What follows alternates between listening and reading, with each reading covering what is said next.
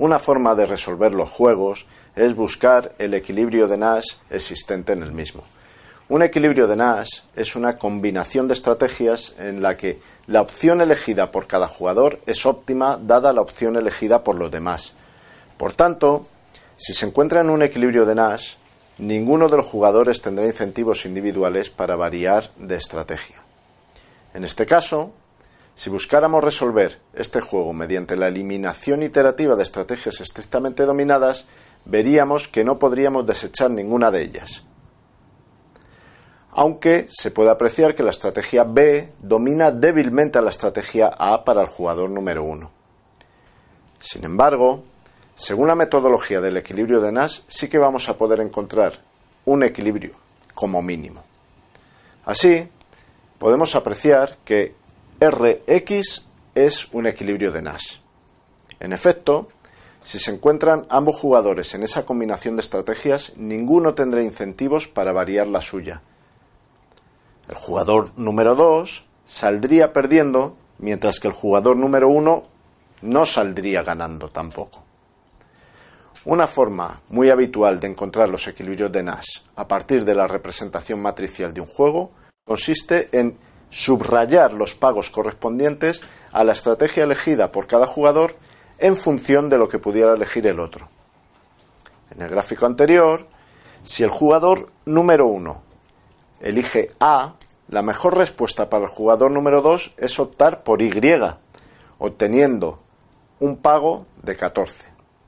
Si por el contrario el jugador número 1 elige B, lo mejor para el jugador número 2 es optar por X, puesto que 10 es mayor que 3.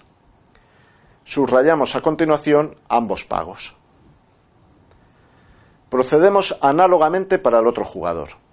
Si el jugador número 2 elige X, el jugador número 1 es indiferente entre A y B, pues en ambos casos obtiene el mismo pago, 9, por lo que subrayamos ambos.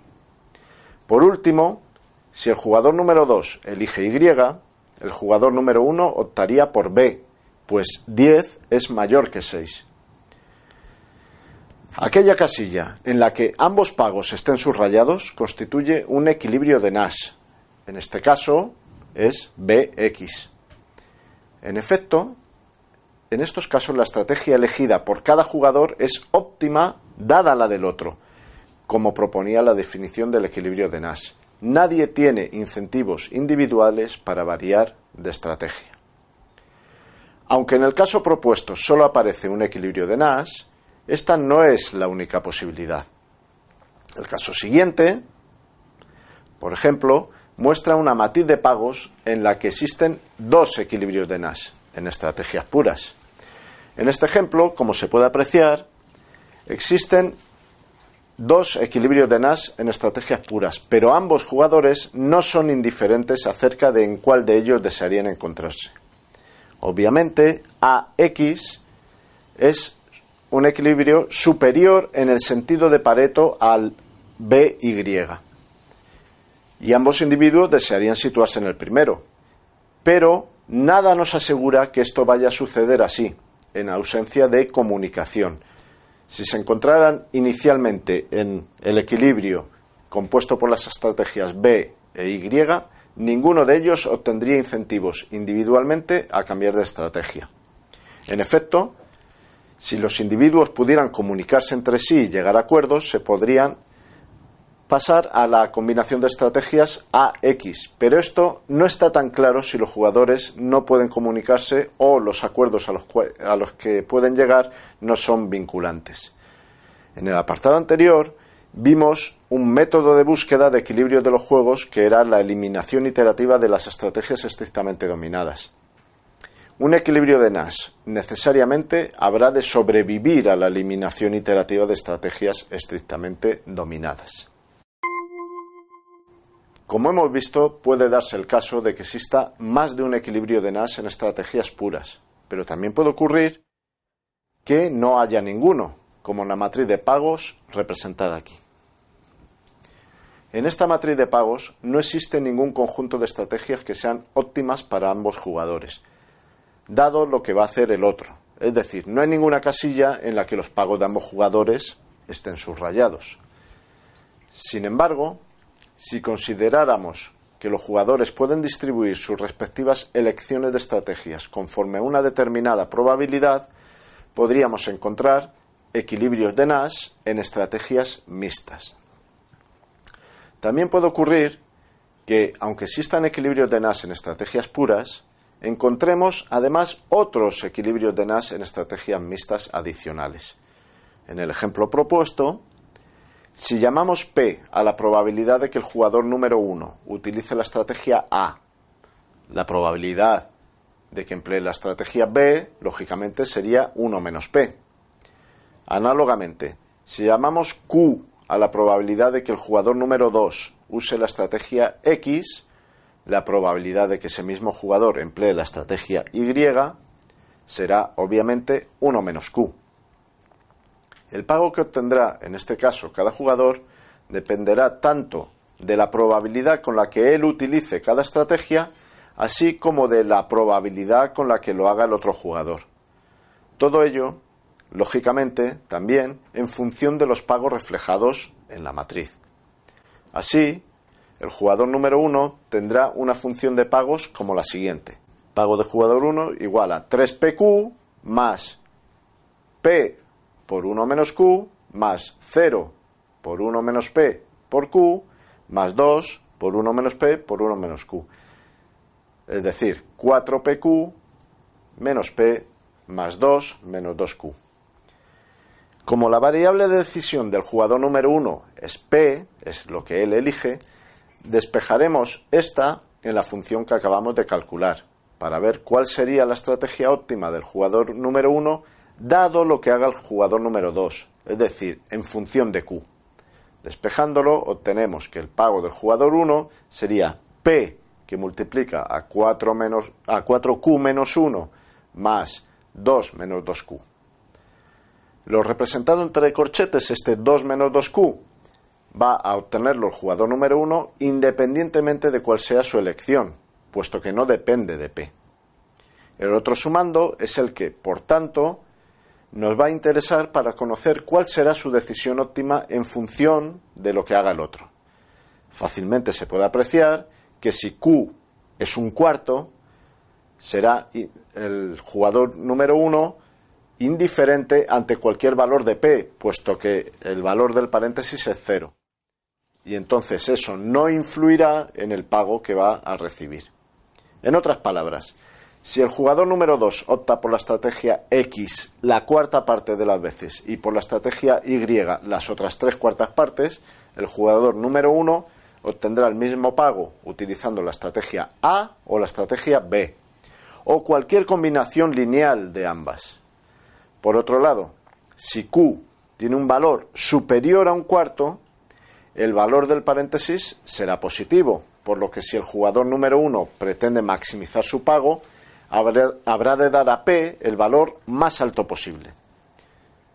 Es decir, tratándose como ocurre en este caso de una probabilidad, P debe valer 1.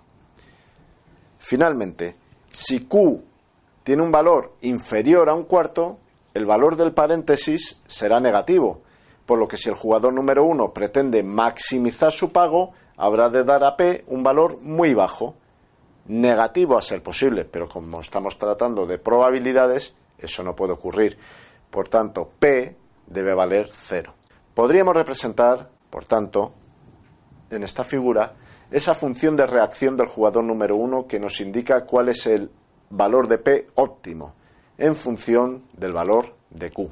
Análogamente, la función de pago del jugador número 2 será pago de jugador número 2 igual a 2PQ más 4P que multiplica a 1 menos Q más 3 que multiplica a 1 menos P por Q más 1 menos P por 1 menos Q. Esto es menos 4PQ más 2Q más 3P más 1.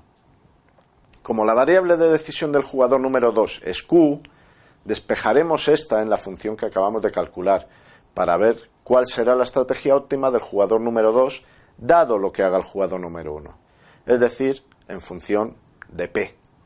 Los pagos del jugador número 2 serán Q que multiplica a 2 menos 4P más un corchete con 3P más 1. Del, mismo modo que ocurría con el jugador número 1, lo representado entre corchetes va a obtener el jugador número 2 independientemente de cuál sea su elección, pues no depende de Q. El otro sumando es el que por tanto nos va a interesar para conocer cuál será su decisión óptima en función de lo que haga el otro jugador. Fácilmente se puede apreciar que si P es igual a un medio, el valor del paréntesis es cero, por lo que el jugador número 2 será indiferente ante cualquier valor de Q, pues esto no influirá en el pago que va a recibir. En otras palabras, si el jugador número 1 opta por la estrategia A la mitad de las veces y por la estrategia B la otra mitad, el jugador número 2 obtendrá el mismo pago utilizando la estrategia X o la estrategia Y o cualquier combinación lineal de ambas. Por otro lado, si P tiene un valor superior a un medio, el valor del paréntesis será negativo. Por lo que si el jugador número 2 lo que pretende es maximizar su pago, habrá de dar a Q el valor más bajo que pueda. Como en el caso anterior, negativo si eso fuera posible, pero como se trata de una probabilidad, Q debe valer 0. Finalmente, si P tiene un valor inferior a un medio, el valor del paréntesis será positivo, por lo que si el jugador número 2 pretende maximizar su pago, habrá de dar a Q el valor más alto posible. Es decir, tratándose, como en este caso, de una probabilidad, Q debe valer 1. Podríamos representar, por tanto, esta función de reacción del jugador número 2 que nos indica cuál es el Q óptimo en función del valor de P. Aquí lo tenemos. Si representamos en un mismo gráfico las funciones de reacción de cada individuo, que nos indican cuál es la respuesta óptima de cada uno de ellos ante lo que haga el otro, obtendremos allí donde coincidan los equilibrios de Nash. En este caso, el único equilibrio de Nash en estrategias mixtas es aquel en el que el jugador número uno utiliza la estrategia A con probabilidad un medio y, por su parte, el jugador número 2 emplea la estrategia X con probabilidad un cuarto y, por consiguiente, la estrategia Y con probabilidad tres cuartos.